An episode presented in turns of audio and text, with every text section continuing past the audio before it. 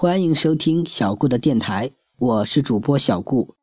小顾相信，让孩子爱上阅读，必将是这一生给孩子最好的教育投资。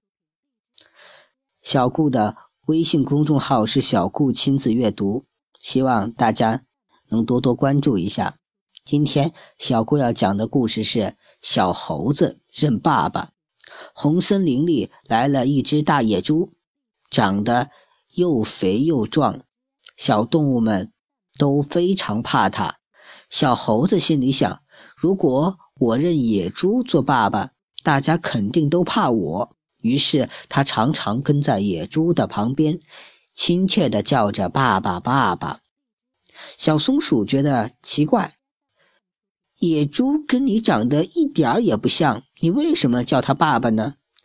小猴子斩钉截铁地回答：“他有眼睛。”我也有眼睛，它有尾巴，我也有尾巴；它有四条腿，我也有四条腿。我们长得很像啊！小猴子越说越神气，还跑去对野猪笑眯眯地说：“爸爸，爸爸，我帮你爬树摘果子吧。”有一天，小松鼠匆匆忙忙地跑来，对小猴子说：“不好了，不好了，你的爸爸被狼抓走了。”小白兔也紧张地说：“那你快去救你爸爸呀！”小猴子立刻摇摇头说：“他才不是我爸爸。”小松鼠被搞糊涂了。小猴子解释说：“他的尾巴那么短，我的尾巴那么长；他的身体那么胖，我的身体那么瘦。他是猪八戒的孙子，我是孙悟空的孙子。他不会爬树，我是爬树冠军。”他和我一点都不像，他怎么会是我爸爸呢？